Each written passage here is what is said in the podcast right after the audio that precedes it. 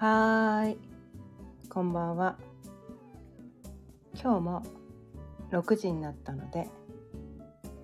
音声配信始めていきたいんですが、ちょっとね、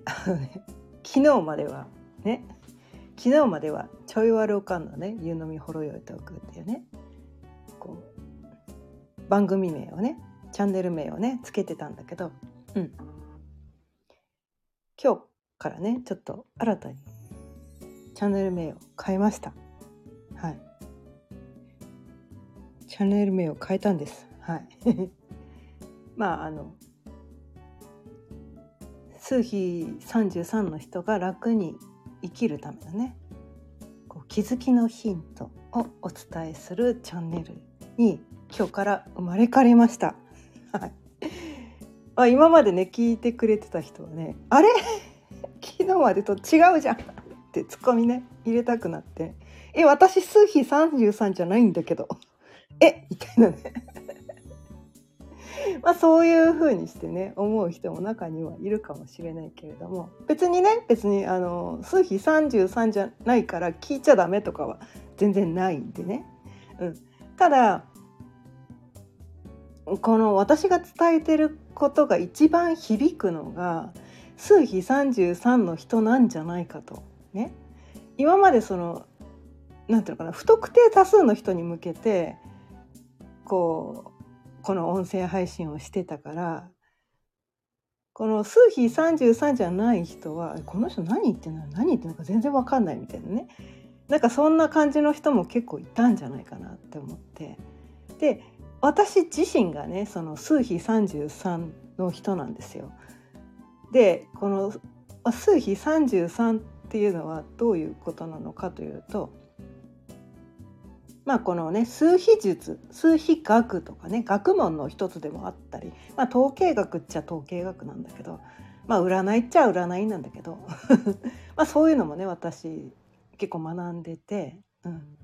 本も何冊か読んでて、うん、で講座も受けたりとかしてちゃんとね学んでるんだけど、まあ、そこでねこう自分が数比33だっていうことを知ってね、うん、でその数比33っていうのはこのまあ生まれた日のね生年月日ね西暦のね生年月日を数字をバラバラにして一つずつね数字を全部足して合計した数字が33ってことなんですね。うん。でその33の人はどういう人なのかというとかなりこうね大変人というか、まあ、変わった人だと。で、まあ、宇宙人だと。普通のね普通の他の数数比のね、まあ、数比1から9とかね11とか22とかあるんだけどそのその他の数比の人にはもう全く理解できないようなちょっとなんだから規格外の ちょっと大変人なのがどうやらその数比33の人らしくてもう価値観とか感覚が全然違うと。レベル レベレベルが違う別にそれがいいとか悪いとかそういうことではなく違う違うだけなんですよ。どっちがいいとか悪いとか言ってるんじゃないの？どっちが優れてるとかどっちが劣ってるとかそういうことを言いたいわけではなくてただ違うんです。あまりにも違いすぎるんです。その他のね数比の人とね。違うから違うことで分かってもらえないんですよ。なかなかこう自分のことか。ななな何なんだろうこの人っていつもなんか話してること何言ってか全然わけわかんないんだけどとか。なんかおかしいんじゃないのみたいな感じで全然こう理解されないみたいなね。なんかそういうことが起きてきて。でまあこうあまりねそうなんだかな密に関わらない人は変な人っていうことで離れるだけでいいんだけどこう自分のね近しい人とか特にね家族まあ、一番は親ですね。親。親がねその数比33じゃなかったとするとなんかもうこの子おかしいみたいな。あなたおかしいわよみたいな。そんなのじゃダメよみたいな感じでめっちゃ否定されて生きるみたいな。もうそんなんだ全然ダメみたいな。普通にちゃんと生きなさいみたいな。そんなんじゃダメでしょみたいな。もう否定しかされないわけですよ。100%否定です。一度も褒められたことないです。100%否定なんですよ。まあそれ生きるの辛いわけなんですよね。もうだから物心ついた時から100%否定されて生きてるのでまあ生きるのが辛いわけなんですよ。全く褒められないわけなんです。怒られる100%で全く褒められないわけなんですよ。えそれで幸せな人っているんだろうか？たいな。まあいるかもしれないけどね。いるかもしれないけど、まあ、それでねこう物心ついた時にこう自己肯定感をもうめった打ちにされるわけなんですよ。ボコボコにされるわけなんですよ。自分はなんてダメな人間なんだと もう徹底的に叩き潰されるわけなんですよ。幼少期にね。物心ついた時に。殴られ蹴られ。ね。言葉責めをされ。ね。肉体的な暴力精神的な暴力。日々毎日です。毎日それを受けるんです。どうでしょう？生きるの辛くないですか？それで幸せな人も中にはいるのかもしれないけどね。私は辛かったんです。私はそれで辛かった。で私はダメな人間なんだと。すごいこう自分責め自己否定をし続けて生きてきたわけなんだけどね。で大人になってねまあそんなね自分を否定だけする親のもとにはいたくないからまあ、はやあの早々と結婚してね家を出たわけなんだけどでもそれでもその親の呪いっていうのがいつまでもこう自分の脳裏にねこうしがみなんか残っててなんか私はダメな人間私はこのままじゃダメな人間、え、ダメだダメだダメだっていうね自己否定がものすごい人間でずっと生きてるのが苦しかったんです。親と親ね、その自分を責める親から逃げたくて家を出たはずなのにその親のそのなんていうかな幻想がいつまでも自分の中に残っててこう自分で自分を責めるっていうねそれをね何十年もやってきてでその、まあ、50年以上ですね今55歳でもうすぐ56になるんですけど50年以上生きてきてもうこれどうしたらいいんだろうみたいな感じでなんでこんなに私は苦しいんだろう。別になんかこうね犯罪を犯してるわけでもないのになんで私はこんなに毎日自分を責めながら生きていなければいけないんだろう。私の何がダメなんだろうっていうのがもう分からなくてたまらなくてでも本当私って間違ってるんだろうか私のこの考え私がこの感じてることって全て100%間違ってるんだろうか。でその答えが欲しかったんですね。うん、でその答えを求めてずっと探し続けてきて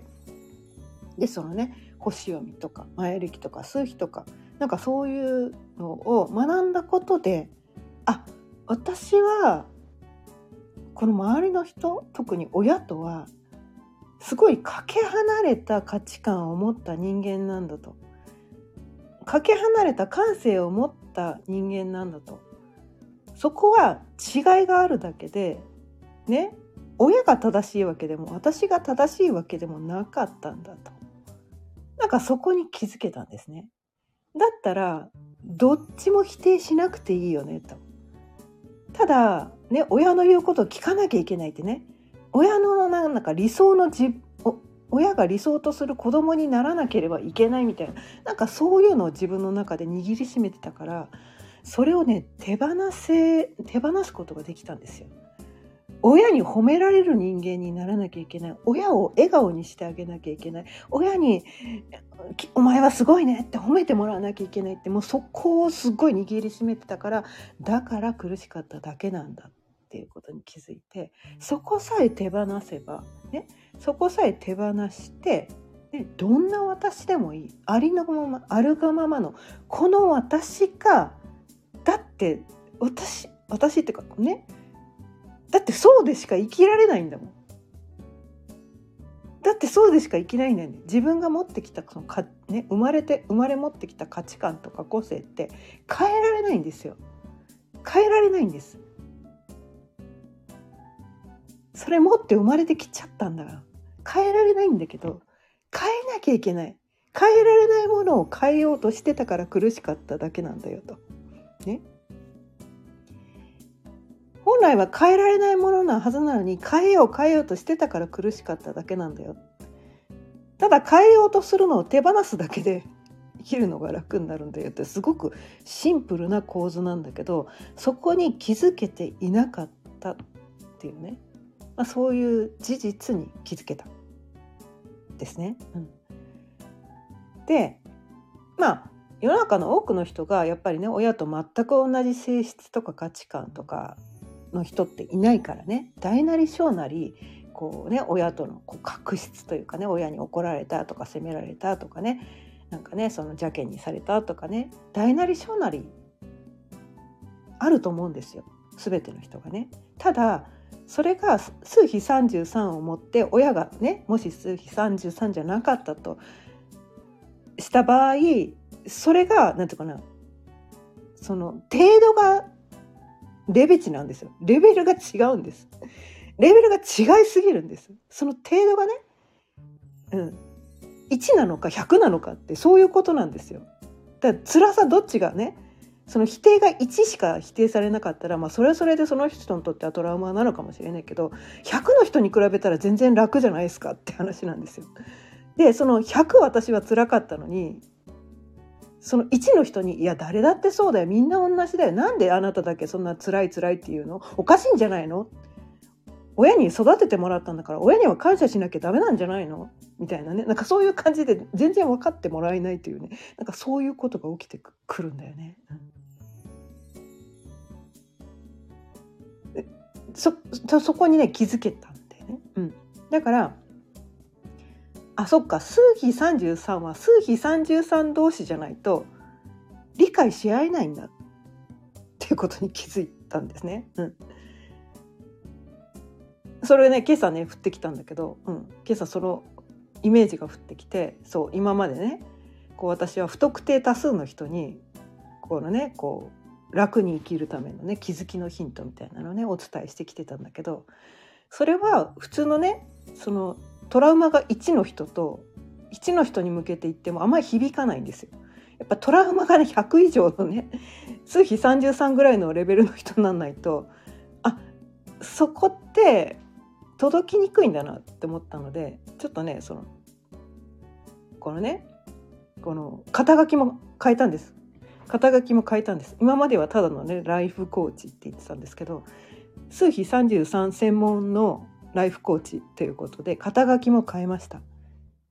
で、まあオンラインセッションとかね、うん、星読みセッションとかコーチングセッションやってるんだけどもうそれももう数比33の人向けっていうことでターゲット絞りました。別にねその数比33以外の人が申し込んできても全然セッションやりますよ。やるんだけれどもねやるけど多分私のセッションが一番効果が出るのは数比33の人なんだなって、そこに思い至れたわけなんですね。うん、でやっぱりその何て言うかな相性ってあるじゃないですか相性ね。この世の全ての人にとってこの合致するものっていうのはないわけなんですよ。ね。バッチリお互いがね当てはまるものはないっていうのは皆さんご存知だと思うんですけどやっぱ相性ってあるよねってこうニーズとねそのなんていうかなその人が欲するものこういうものが欲しいって思ってるものとその提供する側がね提供するものの内容が合致しないとやっぱりそこがこううまくいかないわけですよ。ね、供給方で別にそんなことまで求めてないですっていうのをその提供側が提供するとななんかなんかなんか違った。逆にねこうななんかすごすぎてよく分かんなかったみたいな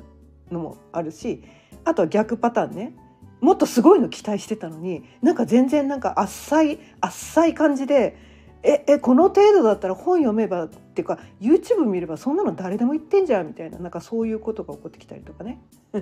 えこのために私お金払ったんすか？みたいなね。なんかそういう浅いものだったりして。そのなんかマッチングが起きないっていことなんですよね。まあ、マッチングアプリと一緒ですよ。やっぱお互いのねこの求めるものと提供するものの内容がある程度こうがっちりはまらないとそううまくいかないっていうことで私はそのターゲットを絞ったことによって多分、うん、その私が提供する星読みセッションとかコーチングセッションっていうのは私がね50年以上もその数比33であることについて悩み続けてもう長年それをねそのね、まあ、数比33っていう概念は最近知ったんだけどでもその事実ね悩んできたのは事実なんですよ。悩み続けてきたこの事実なんです幼少期からね50年以上悩み続けてきたのは事実でその悩みを解消するために長年いろんなことを学び続けてきたわけなんです。うん、その知識がね活かせるわけなんですよ。私はこうやっていってこの悩みを解消してきたよ。こういう時にはこうすればそのなんとか楽になったよ。軽くなったよ。うん。悩みが解消できたよ。それまで悩みと思ってたものが悩みじゃなくなったよみたいなそういうこうネタがいっぱい私の中に50年以上のねネタがめっちゃたくさん詰まってるわけなんですね私の中に。実績としてね経験としてずっとそれを蓄えてきたから、うん、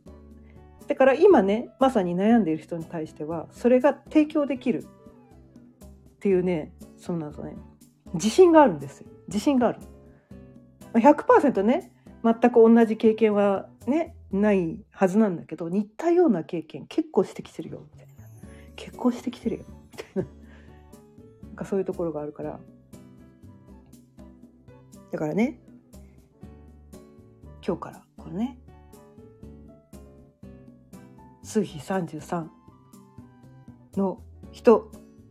にターゲット絞ってこれからね。いろんなことをお伝えしていこうと思うのでちょっと昨日までとね。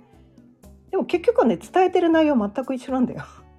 全く一緒なんだけど、うん。まあ、数比33の人向けへっていうふうに言うと数比33の人が聞いてくれるかなと思ってあえてねこのテーマでねテーマにこの数比33のあなたへ伝えたいことということで今日ねお伝えしてきました。